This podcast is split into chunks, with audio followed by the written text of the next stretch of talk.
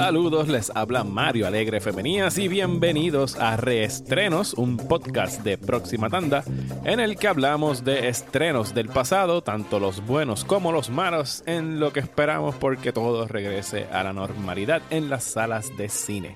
En este episodio me acompaña José Pepe Pesante del podcast Terror entre los dedos para revisitar dos películas que estrenaron en el verano de 1999. Más adelante nos escucharán hablando de The Mummy, el filme de aventura y acción protagonizado por Brendan Fraser y Rachel Weisz. Pero antes los invito a que oigan nuestra discusión de uno de los mayores fiascos de esa década, la adaptación de la serie de televisión Wild Wild West con Will Smith y Kevin Klein, que tanto Pepe como yo jamás habíamos visto.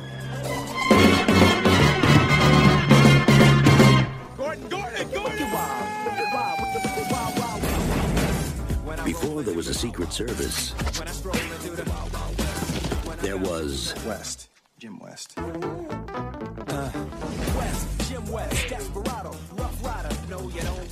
Saludos Pepe, bienvenido de vuelta a Restrenos. ¿Cómo estás, mano? Mano, eh, Mario, gracias por tenerme. Eh, ¿Qué te puedo decir? Pues estoy bien, estoy bien. Eh, la, la, selección de películas de, de la que vamos a estar hablando me ha dado una nueva perspectiva en la vida. Eh, eh, sobre la vida y sobre el 2020 en general. Corrígeme si me equivoco, pero entiendo que hace apenas unos 15 o 20 minutos que acabaste de pasar la piedra eh, conocida como Wild Wild West. Peor aún, hace dos minutos acabé la película, literal. O sea, ahora tú le, diste stop y me llamaste. Cuando tú me dijiste, cuando yo te dije ready, yo le acababa de dar stop. Fue una, sí, fue, fue, una experiencia bien interesante ver Wild Wild West, mano, de verdad que sí. Yo, yo confieso que a mí me tomó tres días eh, eh, en, little chunks, así de como, ok, voy a ver 20 minutos más de Wild Wild West. Y, entonces me tomaba un vaso de metamucil y volvía y ponía HBO Max para ver Wild Wild West. Y, lo logré, lo logré después de tres días, eh, pues pude acabar de, ver esta película de 1999 que tú ya habías visto. Eh, te, voy a confesar que no la había visto, mano, que sabía toda, sabía toda la mala fama que tenía Wild Wild West y sabía todo lo de los Razzies, sabía todo el, el, tú sabes, el backstory de lo mala, la, la araña gigante, el cuento de Kevin Smith, tú sabes, toda la cosa y la había oído, la había oído como la, la había oído como la plaga, ya sabes, ese chiste no se puede hacer ahora, pero tú sabes, la había oído, la, había oído bastante. Y yo, la, este única noción que yo tenía de esta película era ese relato de Kevin Smith de, Superman, Superman Lives, es que se llamaba aquella película. Exactamente. Si, no tienen idea de lo que estamos hablando, eh, Kevin Smith eh, hizo estos, no eran stand-ups, porque eran an evening with Kevin Smith, pero en realidad funcionaban como si fuera stand-up. Sí, pienso como stand sí, cuando tú lo ves es como un stand-up, ¿verdad? La mayoría de, los, de sus cuentos son chistes graciosos. So, El tripeo es que era, eran, eran QAs que él hacía en universidades, o sea que en realidad él no... a mí lo que me impresiona, incluso cuando lo volví a ver esta semana, que volví a buscar el de Superman Lives, eh, o sea, el hecho de que eran preguntas del público te demuestra que en realidad el tipo no iba preparado con material. Es que es un natural storyteller, ¿sabes? Ah, eso, es muy cierto. Tú, tú, le hacías una pregunta y el tipo se iba 15 minutos para que al final, en los últimos 30 segundos, te contestara la pregunta, que fue lo que sucedió con, con, ese, con, esa pregunta que le hicieron sobre el, el breve periodo donde él estuvo trabajando en el libreto de Superman Lives, la película que iba a ser eh, protagonizada por Nicolas Cage y dirigida por Tim Burton, y que ahí salió a reducir este relato de él, del productor John Peters, que es el productor de esta película que vamos a estar hablando hoy, eh, Wild Wild West, y su obsesión con, que en la película de Superman, Superman peleara con una araña gigante.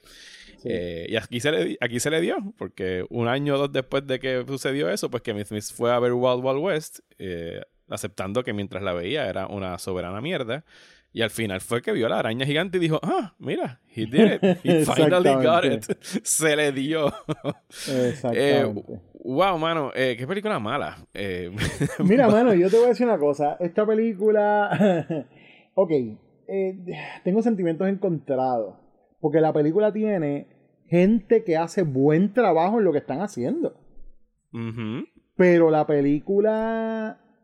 Yo siento que esta película hubiese funcionado mucho mejor si se hubiesen ido completamente tipo Airplane, tipo Police Academy, eh, pues, Police Academy no este, Naked Gun. O sea, si se hubiesen ido completamente spoofy, exacto. Si hubiesen hizo Soccer Abrams Camp, tú sabes, completamente en ese campo.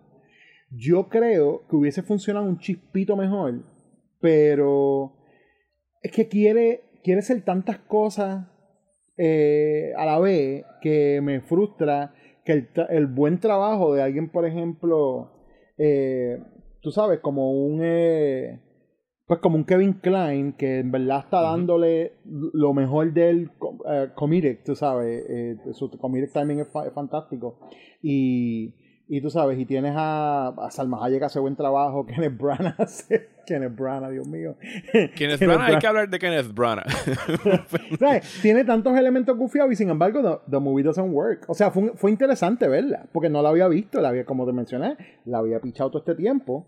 Y pues fue bueno sacarla por fin de como mi... O sea, es decir, como, ah, pues ya la vi, o sea, ya salí de eso. Pero, sí, la tachar de, de, tu lista. Que no era el list of shame, era como que el lista de, pues nunca debí verla. Pero. Exactamente. Pero sí, eh, diablo. Esto, yo no tengo conocimiento alguno del show original de CBS. Yo me imagino que tú tampoco. Pues esa es la cosa. Yo me di, me di a la tarea, parte en parte también porque me, me tomé tiempo en verla, porque yo dije, espérate, déjame chequear a ver. Y la cosa es que, según lo que yo leo, yo no he visto el show. No vi, o sea, no he visto episodios, ni tan siquiera ni un videito he visto el show pero eh, sabía que pues, está inspirado en un show de televisión y aparentemente el show de televisión es exactamente esa premisa. Son dos agentes de servicio secreto este, que están eh, protegiendo al presidente y protegiéndolo de, de, diferentes amenazas. Es basado en ese mismo tiempo con el mismo presidente Grant y en los mismos papeles en el sentido de que Gordon es un tipo que inventa cosas. O sea que esto no, no es que sacaron la película del, del, de la premisa del show por completo y, y se hizo eh, una cosa irreconocible, ¿ves? Lo que hicieron fue meterle Hollywood Money a una premisa de los 60, de los de final de los 60. Y el, lo, que, lo que pude leer de la serie era que era como el intento de ellos de hacer. Eh, ya los westerns estaban perdiendo favor ante los shows de espías en los 60 y toda la, la, la, narrativa de espías era lo que tenía el interés de la gente, así que ellos dijeron, pues vamos a hacer James Bond, eh, tú sabes, James Bond o como que spy stuff, pero tú sabes, en el western. ese, ese, fue sí, que tuvieran los gadgets y la tecnología y toda esa cosa. Exactamente. Y entonces. en realidad acabamos con algo medio steampunk, que es en realidad lo que estaban haciendo en steampunk. No, y de hecho, y la serie original, según, según pues leí también este online, la serie original tiene esos elementos y mucha gente que es fanática del steampunk. Eh, muchos websites que escriben sobre steampunk, que han hablado sobre la historia de steampunk, le dan mucho crédito a la serie por ser como precursora en la cuestión de, de la estética. Digo que steampunk en realidad es 99% estética, tú sabes, pero, pero es, es, eso, tú sabes, como que, que, le dan como que una parte importante de, la, de haber sido como uno de los primeros ejemplos en, en medios americanos de presentar el steampunk. Y está bien interesante eso, quisiera ver algo de la serie original. A ver cómo sí, habría que habría que buscarla. Pues nada, si no la han visto, eh, la pueden ver, está en HBO Max, pero si no les interesa, les voy a dar un por encimita de la trama. Eh, se desarrolla en 1869, cuatro años después del fin de la Guerra Civil de Estados Unidos, y gira en torno a este US Marshal, que es Jim West, por eso es Wild Wild West, eh, y que, que se encuentra con este inventor que se llama, ¿cómo es que se llamaba? Artemis. Artemis eh, Gordon. Artemis Gordon, que es Kevin Klein, que es un tipo que está en lo último en la tecnología, que unen esfuerzos para defender al presidente Ulysses S. Grant de esta como que secta estadounidense de los confederados que quieren como que retomar el territorio americano. Así que en realidad está bastante como que apta para los tiempos actuales, donde estamos viendo el resurgir de todos estos racistas asquerosos, tratando de tener dominio total de la nación estadounidense. Definitivo. Eh, pero aquí, pues el twist que le tiraron a. entendería yo de lo que era la serie original, obviamente, a la adaptación, es que, pues, el, el Marshall Jim West es negro, es un ex esclavo. Y eso, pues, trae sus problemas en cómo se maneja. Eh, o sea, hay muchos chistes sobre esclavitud en la película. Ninguno yo creo que haya como que envejecido mal. Son bastante típicos de la época y no los encontré tampoco como que tasteless, sino que estaban, yo pienso que estaban bien manejados eh, para su momento, pero Will Smith ha sido eh, bien, bien abierto en decir que se arrepiente muchísimo de haber aceptado esta película. Eh, yo también me hubiese arrepentido, no solo por lo mal que quedó, sino que él rechazó, tú sabes que él rechazó para salir aquí, ¿verdad? No, no, que, que yo... Mira, Will Smith le habían ofrecido The Matrix. Oh, wow, en serio. Él iba a salir en The Matrix, no sé si como Neo o como Morpheus, de verdad que no sé, yo me imagino que debe haber sido como, eh, como Morpheus, pero igual él rechazó salir en Matrix para salir en esta película porque él pues estaba persiguiendo el estrellato y todo eso y pues mira cómo le salió la jugada. Eh, The Matrix se convirtió en un fenómeno eh, y Wild Wild West fue pues un fracaso. Fíjate, no fue como que un súper fracaso taquillero. Tenía un presupuesto de 170 millones, que para su momento era bien exageradamente alto. Estamos hablando de que esto fue hace 21 años. Y el box office fue de, 220, 222 millones que nada más le hizo como 50 millones en la taquilla por encima del budget. Si a eso tú le sumas publicidad, pues tú sabes que eso fue un fracaso para, para el estudio, más para una película que costó tantísimo dinero. Pero vamos a hablar entonces de qué es lo que no engrana aquí, porque el, para mí el problema era que, pues sí, Will Smith sabemos que puede ser muy gracioso y Kevin Klein puede ser muy gracioso, pero aquí los chistes caen como bloques, ¿sabes? No, no hay nada ahí engranando, ¿sabes? Pues mira, yo, yo, no detesté, yo no detesté el humor de la película, o sea, el, el humor en general, eh, la mayoría de los chistes fall flat, definitivamente. Hay, hay una que otra cosa que me hizo chuckle como de, de repente pero yo creo que está en el, no sé, en el earnestness de la, de, del delivery, o sea, la, la, honestidad y la, y la cuán genuino es el delivery de algunas líneas, que me dio, no pude evitar reírme, tú sabes, el, eh, hay una parte donde el conductor, ya adelantada la, ¿verdad? la trama de la película, eh, Gordon está haciendo una máquina para volar y el conductor del tren, del tren donde ellos se, se se mueven, ¿verdad? Eh, por los Estados Unidos, que se llama The Wanderer, el tren. Él es el conductor, entonces le dice como que aquí les doy unos explosivos y les doy unas cosas, ¿verdad? Para lo que van a hacer. Y él le dice, adiós, pero ¿y cómo tú sabes? Gordon le dice, ¿cómo tú sabes de explosivos? Y él le dice, este, yo soy un, o sea, yo también soy del ejército, tú sabes, como que el presidente me puso aquí para protegerlo a ustedes. Y, pero, lo, pero, pero lo mío acaba en, en como defying gravity. So good luck. Pero de la manera que él tira esa línea es una bobería de línea. Pero ver este actor que se llama. Déjame buscar el nombre porque en verdad que no, no me acuerdo el nombre de él. Este, pero. Él, de estos character actors que son bien este que son bien reconocidos, tú sabes, que tú los ves sí, él ha salido en Blade Runner, ha salido en buenas mil películas. Busca el nombre ahí para dar el crédito. M. Emmett Walsh tremendo actorazo, eh, de tremendo carácter actor.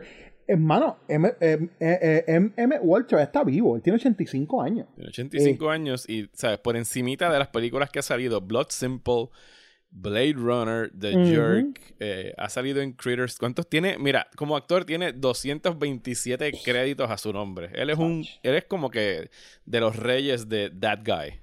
Y, y desafortunadamente salió en Wild Wild West. Pero está bien, mano. Porque no, lo que para tú tener, cool, para tú tener 227 créditos tienes que salir en, de, todo. o sea, sí, tú no llegas ahí por casualidad. Sí. claro, no, no, obligado. O sea, no todo el mundo puede ser Daniel Day-Lewis, que nada más tiene como 11 créditos y todo. Y la mayoría son genialidades. Claro. No, y, y tú sabes, este, eh, me, me trivió él y tiene, eh, tiene, tiene cositas que para mí funcionan, pero, pero sí te doy la razón en el sentido de que this is supposed to be like an action comedy, ¿sabes? De la misma manera que, bueno, el trabajo que había hecho Barry Sonnenfeld antes de esto, el director de esta película, director y productor de Wild West. Men in Black era lo que había hecho antes. Este, o sea, él venía del éxito de Men in Black, que Men in Black fue un palo gigante.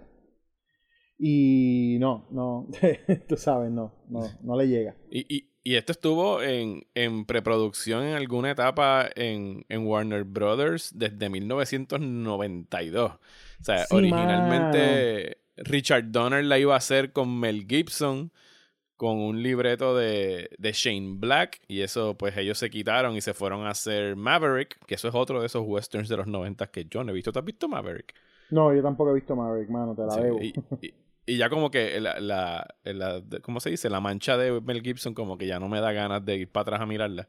Además de que dicen que y de hecho es, es, otra adaptación de, una, de un western de televisión a cine. Sí, parece que ese era el trend de los 90. Vamos a buscar westerns viejos eh, y vamos a rehacerlos para, para el cine. No hicieron Bonanza, ¿verdad? Qué raro que no hicieron nada de Bonanza. No. Eh, después creo que George Clooney iba a salir en ella, pero se quitó. Tom Cruise iba a hacer esta película en algún momento. Que no me lo imagino jamás y nunca. Y se fue a hacer eh, Mission Impossible. Y pues acaba en la falda de, del señor Sonnerfeld después del éxito de, de Men in Black. Y pues no, no le fue como, como esperado. Qué fuerte, mano. También la que. Salma Hayek, mano. Salma Hayek. ¿De, dónde venía Salma Hayek? Ella estaba haciendo para ese momento. a buscar aquí su filmografía rapidito. Salma Hayek. Porque todavía, estaba todavía está pendiente hablar de. de. de Kenneth Branagh. No se me olvida. No podemos acabar eso sin hablar de Kenneth gonna get there. We're gonna get there. Tranquilo. Mira, Salma Hayek eh, explota en el 95 con Desperado. Después salen From Dust Till Dawn. Salió en Full Russian. Ella acababa de hacer Dogma y The Faculty y salió en Wild Wild West. Y esa es otra de las personas que está bien arrepentida de salir. Y era como que. O sea, no era como que un papel. Es que no hay mucho que hablar ahí del papel de ella, pero tampoco. ¿Sabes? Estaba ahí para pues, ponerle poca ropa y hacer de prostituta y que fuera Salma Hayek. ¿Sabes? Se le veía legua. De entertainer, de entertainer, Perdón, perdón, de entertainer, sorry. Mano, yo, yo, yo, quiero, yo quiero decirte que yo detesté, o sea, a mí me gustaría decir, yo tenía toda la razón de haber este obviado esta película por este tiempo, pero mientras más pienso en ella, ahora que la acabo de ver, literal la acabo de ver, eh, ahora mientras más pienso en ella, pienso, I mean, I, I think it hasn't aged that badly, tú sabes comparado con otras cosas que han pasado después. It's a mess of a movie and it's not a good movie. Pero no ha envejecido mal, ¿entiendes? I think it is what it is. Es una cosa bien rara, pero... Eh. Fíjate, viéndola, el, para mí los efectos especiales hold up y se ven bien. O sea, no necesariamente el full CGI Spider, pero por ejemplo, el efecto del personaje de Kenneth Branagh caminando sin piernas, yo estuve rompiéndome la cabeza de tratar de pensar cómo es que lo estaban haciendo. Porque casi siempre está como que en esta silla de ruedas que no se ve nada debajo del, del torso. O está en esta, en estas otras araña pequeña mecánica donde él se, se trepa. Y pienso que son muy buenos efectos especiales eh, para la época y que todavía se ven muy bien en términos de CGI. Kenneth Branagh es el que te juro que yo había visto un chorro de stills de esta película. Yo había visto el corto, tenía en mi mente la cabeza del villano, que es el típico villano de un train movie con... O sea, lo que le falta es el bigotito ese que está en forma de, de, curl en las esquinitas. No lo tenía, pero estaba casi ahí para ser el, villano de Silent Movie Western. Pero yo te juro que no fue hasta que salieron los créditos que yo no sabía que ese tipo era Kenneth Branagh. Porque no lo reconocí. Oh yo no sabía que era Kenneth Branagh. Cuando están en los créditos al principio que dicen, ¿sabes? Que está saliendo Will Smith y Kevin Klein en Kenneth Branagh. Y yo, ¿quién carajo es Kenneth Branagh en esta película? Hasta que sale el villano. Y yo, Dios mío, ese es Kenneth Branagh. según él, y él se lo adjudica, el peor American accent in the history of movies. Yo diría que no es horrible está bastante a tono con lo que sonaría en el South en esa época. Pero sí, se escucha bien gracioso escuchar a este British Shakespearean actor hablando como Kentucky Fried Chicken, como Colonel Sanders. sí, mano, o sea, más me vuela a la mente el hecho de la decisión de ellos de decir. De escoger a eh, Kenneth Branagh. No solamente de coger a Kenneth Branagh, de coger el papel de Loveless, ¿verdad? Eh, en, lo que, en lo que leí de la serie original, Loveless en la serie era, se llamaba Miguel o Miguelito Loveless. Y era un enano. Ok. en la serie original era un enano. Entonces, ellos deciden, ok, no vamos a tener entonces a, una, a un enano en la película, vamos a tener a Kenneth Branagh sin pierna. es como... Mano, qué cosa más loca. O sea, y yo digo, Kenneth Branagh. Kenneth Branagh se tiró en este papel como. yo digo, como. como yo, yo, yo quiero pensar que fue que él dijo, mira, me van a pagar bien, I don't care, I'm gonna do it, no tengo nada que hacer mañana. Hollywood movie, dame el cash, dame el Hollywood cash y me voy. Sí, porque de verdad que él está, esa, él se, él se mastica toda la escenografía que aparece, tú sabes, cerca de él. Él está eh, al garete en esta película. Eh, y está tan over the top y tan absurdo. Entonces, y, la, y no solamente él, pero el backstory que le dan que es este tipo que peleaba por el sur y que perdió todo. perdió. En la escena donde le está hablando de cuánto perdió del cuerpo, que perdió que si 35 pies de tripa, perdió este las piernas, sus, partes reproductivas, las piernas, exacto, exacto. Sí, sí, sí, no, está, está bien heavy, de verdad, está bien, bien. En realidad es como que un revenge story de parte de él. Sí, sí, si vienes a... Bueno, y también en realidad de Jim West, porque el backstory que te dan entonces, que esa es la parte que yo digo que, ahí sí yo digo, esto me, gustó como lo hicieron, a, hacer el casting de Will Smith con afroamericano haciendo ese papel de Jim West, les da la oportunidad de contar una historia sobre el trato de los, de los soldados de la, de, la Confederación con un montón de gente en el sur, eh, de afroamericanos en el sur que habían sido esclavos. Que, o sea, el cuento que él hace es que él eh, desde pequeño, pues lo mandaron por otro plantation, que eso pasaba, se divorciaban a la familia, se separaban a la familia, mandaban a los niños, cuando, después que ya estaban a edad de trabajar, los mandaban para otro sitio y a lo mejor ese, ese, esa persona no iba a ver nunca más a su familia que estaba en otro plantation en otro sitio. Y él dice, lo separaron, a él lo, lo criaron indios en el, o sea, él dice, lo criaron los indios en el, los nativos americanos, en el wild, tú sabes, por eso él sabe del desierto y qué sé yo qué y eventualmente cuando va, va, a ver a su familia de nuevo, en realidad ellos están en el campamento donde el... el eh, que ese fue otro papel que me voló la mente que cuando yo dije, espérate, este, este actor es ese tipo. Este, el de Bloodbath, Bloodbath McGrath. Ah, es Ted Levine. Ted, Levine, sí, mano. Ese es este. Buffalo eh, Bill. Buffalo Bill, bro. En Silence of the Lambs. Yo estaba como. A mí me encanta este Ted Levine, mano. Sí, sí, sí, no, yo estaba, pero ¿de dónde yo he visto este tipo? ¿Dónde yo viste este tipo? Y de repente fue como que, espérate un momento, anda, espérate, de Silence of the Lambs, ¿qué está pasando aquí? a, mí, a, mí, me encanta cada vez que sale Ted Levine en lo que sea. El único problema con Ted Levine es que yo no puedo verlo sin escuchar Wild Horses en, el, en mi cabeza inmediatamente. Exacto. Exacto. Pero eso no es culpa de él. Eso no es culpa de él, exacto. Pues exacto, ellos crean esa historia de que, de que eh, McGrath, ¿verdad? Ese, ese personaje que hace Levine, que había sido de los que masacró a la gente de ese sitio donde estaban los papás de West. Y el punto era que West quería vengarse de eso, vengarse de él. Y entonces después te enseñan que en realidad todo había sido, tú sabes, un plan mayor de Loble, etcétera, etcétera. es como conectan las historias ahí. Y eso no está mal, eso está, eh, ¿sabes? Yo creo que estuvo bien hecho. Y me gusta cómo tienen entonces esa oportunidad.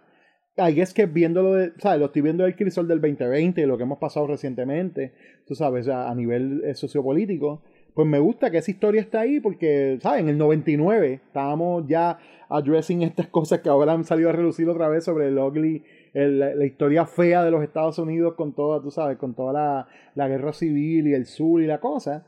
Yo creo que está, ¿sabes? Me tripió, me tripió un montón. Pero yo creo que a la, a la vez, hablando de que, volviendo a hablar de Kenneth Branagh, yo creo que parte de la parte de la, del disfrute que alguien pueda tener de esta película, si alguien puede disfrutar de esta película, depende de tu habilidad para sencillamente decir, ok, mira, voy a picharle por completo a la lógica, tú sabes, y voy a picharle por, por completo a que Kenneth Branagh está haciendo el papel, probablemente uno de los papeles más exagerados de su vida. I'm just gonna enjoy the ride. Porque si, te, si no, si los primeros cinco minutos que vas a Kenneth Branagh no lo, no lo soporta al villano, no vas a soportar la película porque esto, ¿sabes? It goes off the rails de una manera ridícula. Tú sabes. Una película de, uno, de una hora con 46 que se siente como de tres horas. tú sabes. Y es porque, y es porque de la manera que está construida aparece en la serie de televisión. O sea, si tú, yo creo que tú, la manera que tú la viste es la mejor manera de verla. En, en chunks de 20 minutos. Porque incluso si tú te pones a ver cómo está hecho el, el eh, cómo está construida la historia, está construida prácticamente episódicamente. Eh, eh, como que empieza la introducción, después, ¿sabes? Como que se encuentran, se encuentran West y Gordon, Después de eso van a lo del presidente y de repente como que, ok, pues arranca la trama de la película. Y pasa el primer encuentro de ellos con los malos y después hay un LOL y después vuelve, pasa otra cosa. Está así, está como cada 15 o 20 minutos pasa algo en la película que, que fácilmente se pudo haber cortado en un par de episodios y a lo mejor era hasta más, eh, tú sabes, más fácil de digerir, pienso yo. Sí. No, fíjate, y en realidad no, si lo vienes a ver, no, ¿sabes? Sí, fue un desastre en su momento, pero en términos de producción, pues está ahí bien elevada y no es tan... No sé, yo, eh, o sea, obviamente, siendo una comparación en términos monetarios, sí, sería el equivalente, pues ahora mismo, mismo me imagino que sería un fracaso de 250 o 300 millones de una producción de, de ese nivel. Pero...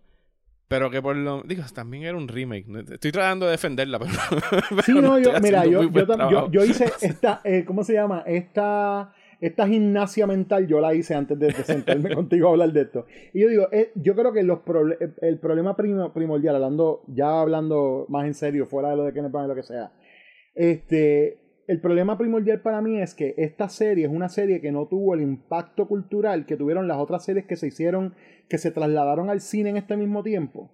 Mod Squad, este fue el tiempo de hacer todo. O sea, eh, para este tiempo, finales de los 90, principios de los 2000, todo lo que era televisión de los 60 o 70 cogió alguna versión este, de, en las películas, Dukes of Hazard, Mod Squad, este, válgame, que no hicieron, tú sabes. Hicieron un montón de cosas de que, que, eran de esa serie. Yo creo, mi opinión, a pesar de haber corrido por cuatro seasons y después haber tenido dos películas, porque esa, esa, serie corrió cuatro seasons y después hubo dos películas de televisión, dos made for TV movies, una en el setenta y pico y una en el ochenta. Pero yo creo que no había, o sea, digamos, antes de yo haber escuchado de la película, antes de yo haber eh, sabido de la yo no sabía de la serie versus otras cosas que habían salido, estaban saliendo por ese tiempo, que eran adaptaciones de, series de televisión, las cuales todas las había adquirido por los Mossis Cultural, como yo digo. O sea, que había en algún momento sabido sobre ellas, pero esa no. Esa yo no tenía ni idea de que era Wild West. Y yo creo que de la misma manera que lo, que lo vi yo, lo vi un montón de gente porque la película no puede subsistir con la taquilla gringa nada más de la gente que conozca lo que es Wild West. O sea, ese, ese demográfico que la llegó a ver en televisión. Yo no sé, yo no tengo, yo no vi reruns en Nick and Night, por ejemplo. Tú sabes, para ese tiempo en los 90 no había, yo no veía reruns de esa serie, pero veía reruns de otro montón de cosas. Pues ahí yo creo que tienen parte también, es como una propiedad la cual Hollywood a lo mejor estaba como empecinado en hacerla, como, como ya dijiste, como desde el early 90s, estaban tratando Sí, sí, porque tenemos los derechos y hay que usarlos. exacto, tenemos los derechos y hay que usarlos, vamos a hacerlo, vamos a hacerlo, vamos a hacerlo, pero entonces es como, ok, pues vamos, estás empeñado, pero ¿cuán, ¿cuánto tú estás también consciente de cuánto es la penetración de esa, de esa, de ese property en la, en la mente de la gente de la masa, tú sabes. Y yo creo que es eso, yo creo que mucha gente la vio sin la referencia de la serie. Decían, what is this? ¿Qué, qué rayo es esto? Tú sabes. Si, si yo no sé si es que a lo mejor es que no lo un nombre, un cambio de nombre no le hubiese cambiado nada, tú sabes, a la película. Este, no sé, yo creo que es un misstep, es un misstep bien grande, fue un error. Llegó un punto donde o sea, Hollywood nunca aprende, y esto pasa un montón, que cuando algo pasa mucho tiempo y no puedes hacerlo, debes cogerlo como una señal de que it's not gonna work, tú sabes. Y pasa mucho con estas películas que a veces son flops, que a veces están en developmental hell por, de, por décadas, tú sabes, o casi una década entera, y de repente por fin la sacamos y cuando sales un flop y te quedas como, mira mano, si estuvieron tratando de hacerla una década entera y no salió, just let it go. Haz otra cosa, debes tener... dentro del estudio, ellos sabían que tenían ya un, desastre, eh, y lo dicen en, lo que de la producción. Los editores no querían trabajar en ella, nadie de postproducción quería trabajar en ella, los de mercado estaban como que ellos ya sabían que tenían un, pescado abombado en el carro. Y era como que, pues, mano, ya lo hicimos, hay que tirarlo y, y, cruzar los dedos y que sea lo que mejor, lo que Dios quiera. Sí, de verdad que, de verdad que está heavy. O sea, pero yo ah, no sé, estoy tratando de buscarle, o sea, de, buscarle, como tú dijiste, de defenderla también de alguna manera u otra. Y sí, o sea, tiene algunos redeeming values, eh, pero no, eh, eh, nunca sube, nunca sube a ser una película buena que yo pueda decir wholeheartedly. Sí, la recomiendo, ¿tú me entiendes? Como véanla. De las cosas que vi de, de las trivias de la película, el, mm. el productor este, Pete no es Pete Travers, eh, Joe, John Peters. John eh, Peters, John Peters. Durante ese momento donde también eh, Neil Gaiman trató de hacer una película de Sandman, parece que el productor también era Peters y también le estaba insistiendo en meter una araña. Así que yo no sé qué tiene ese tipo con las arañas. El fetiche es un fetiche raro, pero se respeta. o sea, mientras no le haga daño a, Mientras no se haga daño él mismo ni a las arañas. aquí nosotros no king shames. Eso, eso es. No, no, no. Si eso le gusta, pues mientras, pues allá él. mientras sea consensual entre tú y las arañas, go for it. exactamente, exactamente. No te vamos a juzgar.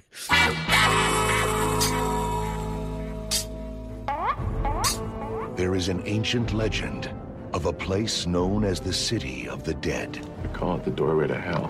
Where the earliest pharaohs were said to have hidden the wealth of Egypt. Are we going into battle? There's something out there.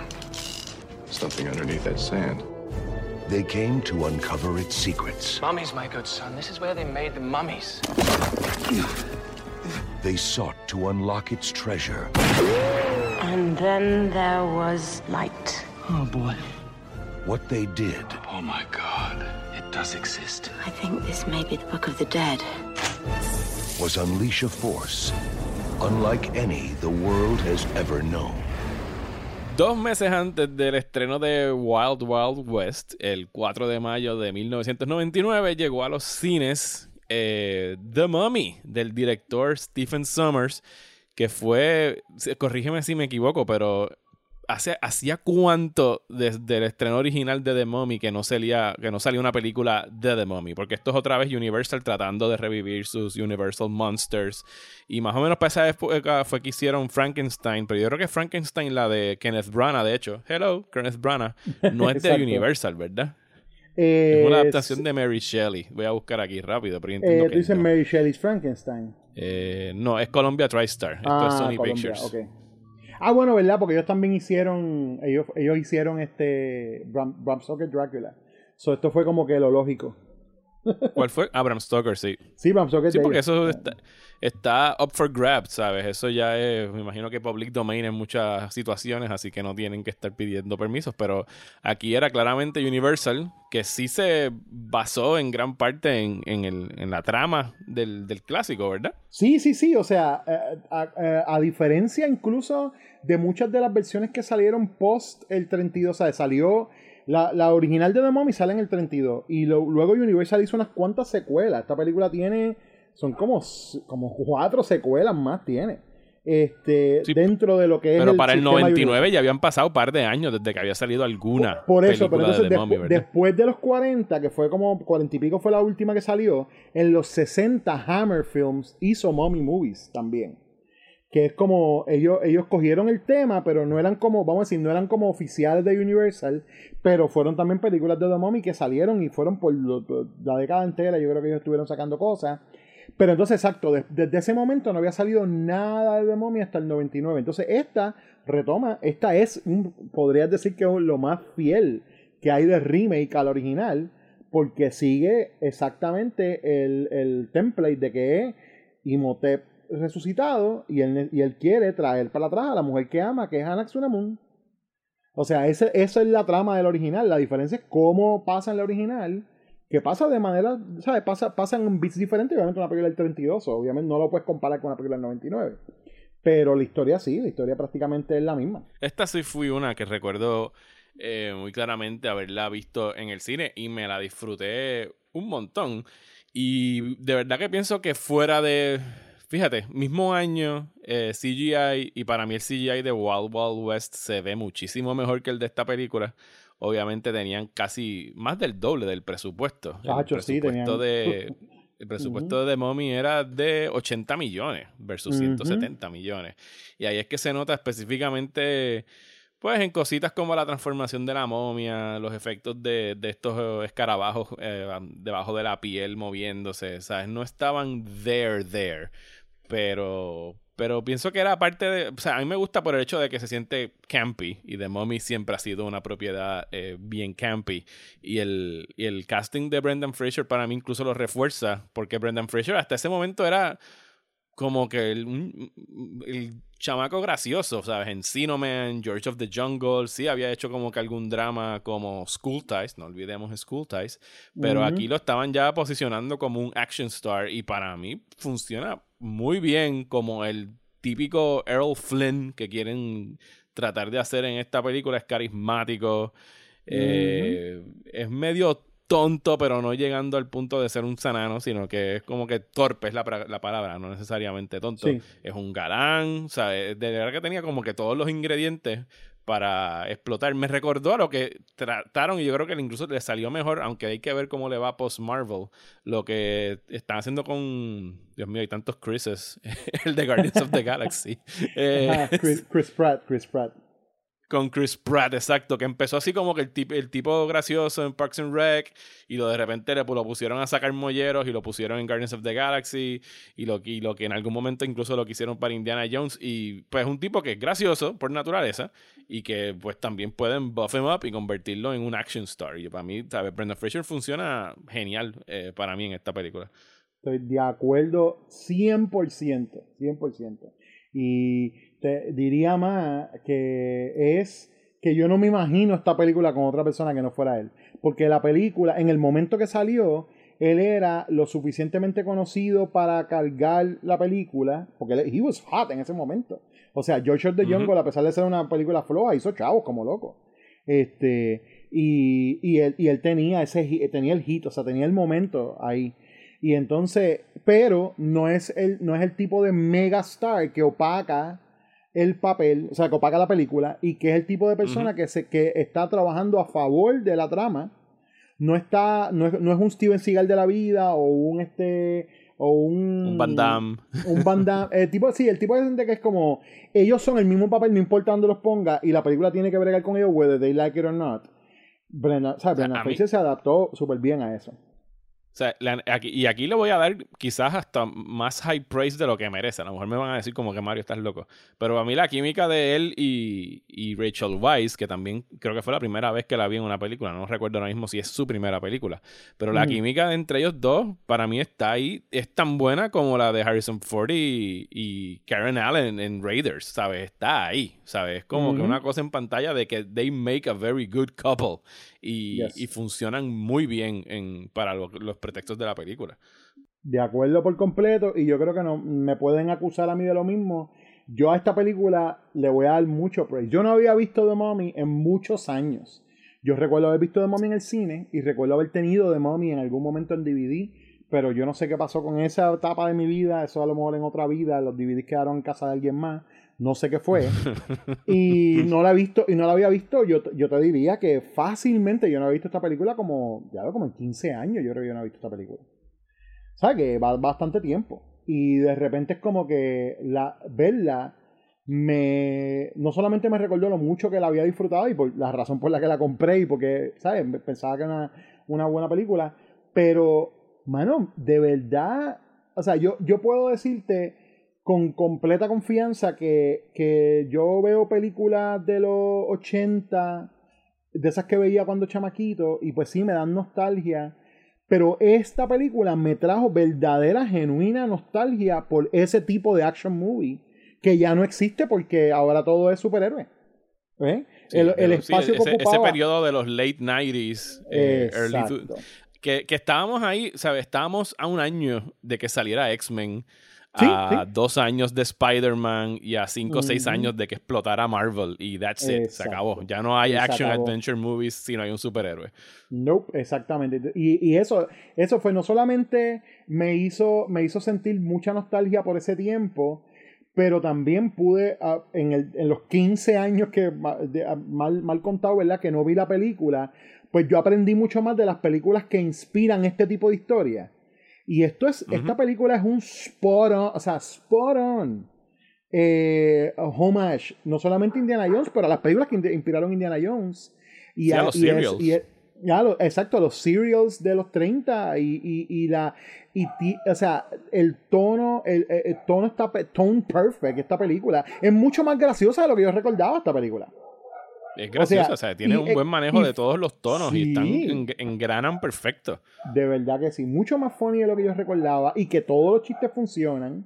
este, que han envejecido súper bien, que dentro de lo que podríamos decir ser siempre un territorio medio incómodo de navegar, que es el trato de Hollywood con respecto a la a lo, al Medio Oriente y a la gente que viene de, tú sabes, de, Egipto y de África y esa área, siempre a veces hay que, yo a veces como que I brace for impact, como dicen, como que me aguanto, porque digo, déjame ver que no vaya a ser como culturally insensitive, tú sabes. Y no te voy a decir que es perfecta, pero fíjate, esperaba, esperaba un poco más y no, estaba bastante bien. O sea, lo que está tratado dicho eso, ¿tú has visto las secuelas? Mano, yo vi las, yo vi The Mummy Returns. Recuerdo haber visto The Yo no he visto ninguna de las dos. Yo he visto The Mummy Returns, pero no me acuerdo, a esa sí no me acuerdo nada de ella. Tengo que tendría que repasarla. Este, y desafortunadamente vi Scorpion King en el cine. desafortunadamente, para ese tiempo yo era fanático del wrestling. Y pues tú sabes, era The Rock protagonizando una película, yo la voy a ver. Y válgame, qué película mala esa. O sea, yo preferiría ver Wild Wild West a ver The Rock, Pero el, el, personaje de The Rock sale por primera vez en, en Returns, ¿verdad? Él sale en Returns, exactamente. Y basado y después en eso. le dieron toda una película a él. Exacto, porque ellos decidieron que ese pedacito de papel que él hizo en, en, la, en esa segunda película, dijeron, ah, mira, este muchacho puede hacer... Y bueno, mira, I guess they weren't wrong, porque mira dónde está ahora mismo siendo la estrella que más cobra en Hollywood tú sabes, probablemente. Sí, incluso cuando no tiene una película saliendo este año, la estrella mejor pagada de Hollywood. Salió hace poquito en Forbes. De verdad que sí. Este, pero sí, sí, o sea, eh, eh, el, el, casting de esta película también está súper sólido. Este, como tú mencionaste, Rachel Weisz ahí, que yo, ella había hecho algunas cosas indie antes, pero yo creo que esto es como, esto fue como su primera película grande, tú sabes, pienso yo. Eh, este Arnold Boslo, el que hace Dimotep, a mí, eh, yo, esos son el tipo de cosas también que yo veía las películas cuando chamaco, cosas que alquilaba o lo que fuera. Y cuando la vi en el cine, yo no recordaba que él es el que sale en las secuelas de Darkman. Cuando la, de Darkman de, Sam Raimi, la primera es con Liam Neeson. Pero entonces ya la 2 y la 3, no, Liam Neeson no está porque son direct to video sequels. Y yo las vi porque pues en esos tiempos yo veía todo lo que estuviera en el videoclub. Y, y, la, y no recordaba que era el mismo tipo. Este, y él hace, él hace buen trabajo porque también no habla, en ningún momento habla inglés. Todo el tiempo está hablando Ancient Egyptian, tú sabes.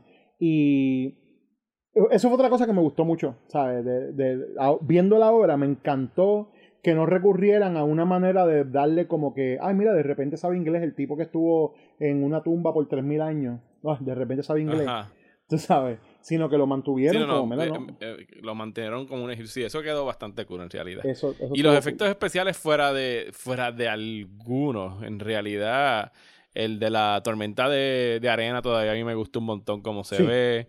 Me, me tripea muchísimo la pelea al final de del personaje de Brendan Fraser con los con los mummy zombies o con los, que eran los, soldados de Imhotep que tienen esta naturaleza de sí los priests que es, bien Ray Harryhausen stop motion con los esqueletos ¿sabes? se ve súper nítida súper charming ¿sabes? de verdad que eh, o sea, you can feel the love en esta película por, por, sus, por, sus, antepasados, ¿sabes? No como no los pisotea, sino como que los abraza y les dice, ustedes lo hicieron bien, this, one's for you, ¿sabes? Yo pienso que le queda muy bien. Exacto.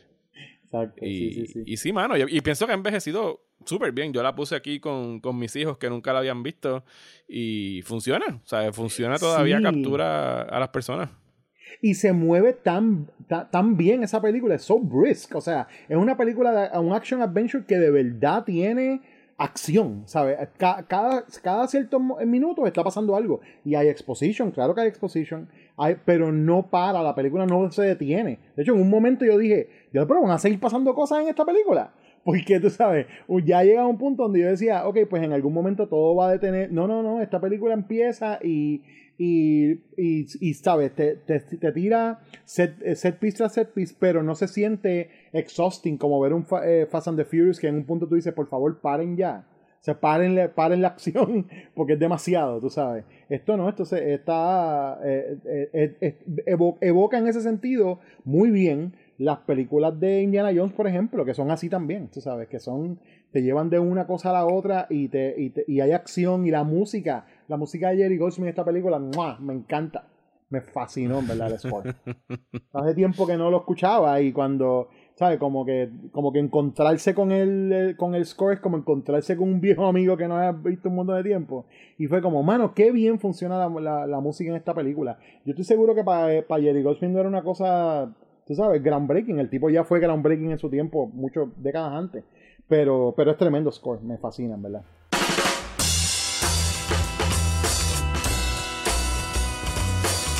me da pena que le me da pena que le dedicamos menos tiempo a la mejor película pero es que pero es que la verdad es que de Wild Wild West es un desastre tan catastrófico en un sentido que es que uno tiene que enseñar unas cuantas eh, cosas Sí, no, no, definitivamente tienes razón. Creo que le dimos, no, no hice el conteo, pero eh, definitivamente tira más para Wild Wild West la duración de este episodio. Pero, pues, mano, así fue que salió. A veces de las películas malas hay que hablar más de las buenas. También es que, pues, ya tú y yo habíamos visto The Mummy y no habíamos visto Wild Wild West. Pero nada, lleguemos a, a las conclusiones que lleguemos. para mí, Wild Wild West, pues sí merece toda la, mala fama que, ha tenido. O sea, no, pienso que haya sido extrema. Y los Rotten, Rotten Tomatoes, que yo no confío mucho en Rotten Tomatoes en películas antes de que haya salido Rotten Tomatoes como portal. Pero creo que tiene como un 16 o un 17. Y yo pienso que es bastante justo, considerando que la gran mayoría no, no le gustó. Pero mira, no descarriló las carreras de, nadie en realidad. Todo el mundo ahí salió bien parado. Eso es muy cierto. Lo sentimos por Will Smith que se perdió de Matrix, pero en realidad es una de las mayores estrellas de, de las pasadas décadas en el cine. Claro, claro.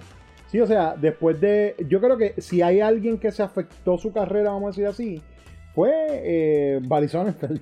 O sea, después de eso él hizo Big Trouble, que fue una película que tuvo también un problema gigantesco con, su release, porque tenía que ver con una gente que trabaja en un aeropuerto y iba, la iban a estrenar originalmente cerca de septiembre 11. Fue esa película que se afectó por todo ese media blackout raro que hubo after September 11. Que todas las cosas que, que, que, que mencionaran algo que le pudiera recordar a la gente a lo que pasó, estaba eliminado, ¿no? Este, y después de eso, Men in Black 2, que es not, not great. Y mano, eh, RV, que wow.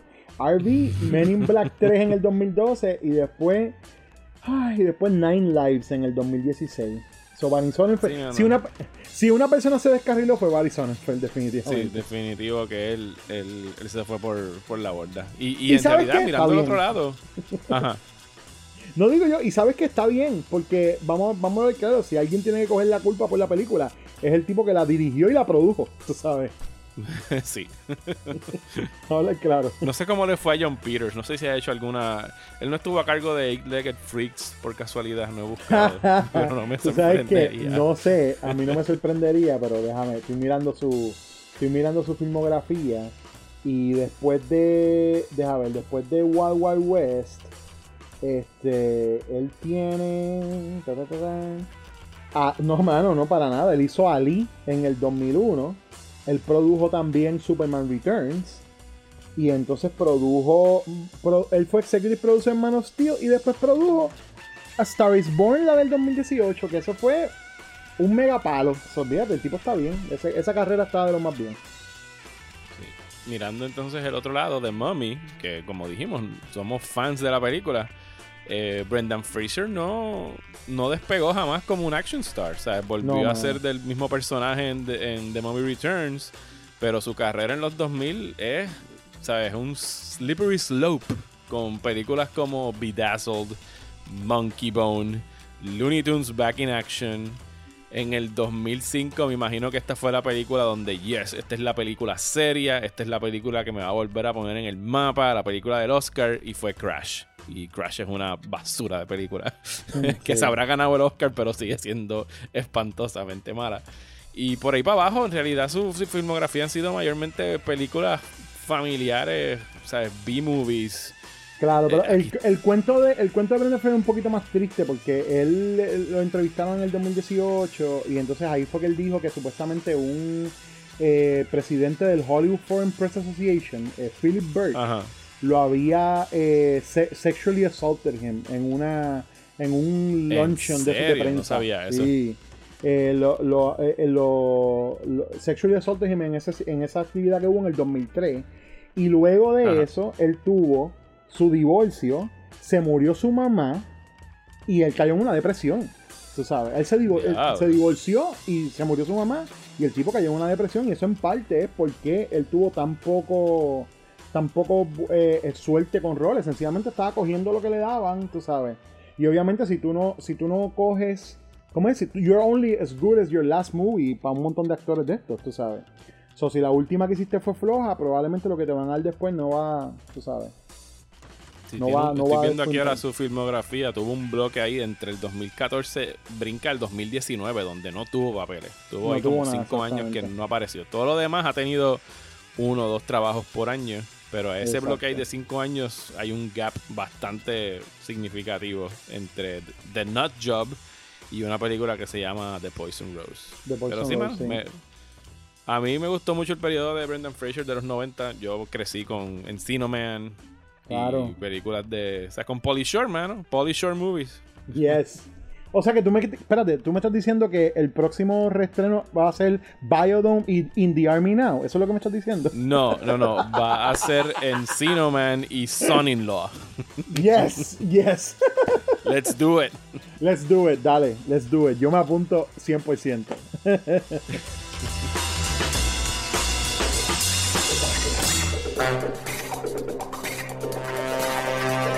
Muchísimas gracias a Pepe por regresar aquí a Reestrenos. Pueden seguir al señor José Pepe Pesante como Joe Prog en Twitter y escuchar su podcast Terror entre los dedos en su podcatcher favorito. Este podcast es traído a ustedes gracias a la gente que mensualmente se suscribe a mi página de Patreon desde tan solo un dólar al mes. Así que si quieren y pueden, los invito a suscribirse y así me ayudan a poder continuar realizando este trabajo. Además de que con su suscripción, uno de los principales beneficios que va. Además que con su suscripción, uno de los principales beneficios que van a obtener es que pueden escuchar este y todos los podcasts que hago en su aplicación favorita y no solamente a través del player de esta página. Así que un pesito vale la pena y me ayuda un montón. Si quieren dar un poquito más, pues se les agradece mucho más también. Y si ustedes están viendo alguna viejera por primera vez, me encantaría escuchar lo que piensan. Pueden enviarme un mensaje de voz con su reacción a marioalegre.proximatanda.com y con gusto lo incluiré en el podcast. Si quieren conversarlo, me avisan. También estoy abierto a eso. Pueden escribirme al mismo email porque todos tenemos una lista de clásicos que no hemos visto y otras llenas de malas películas que le hemos sacado del cuerpo. Y aquí en Restrenos, si yo no los vi, siguen siendo estrenos para mí. Muchísimas gracias y hasta la próxima.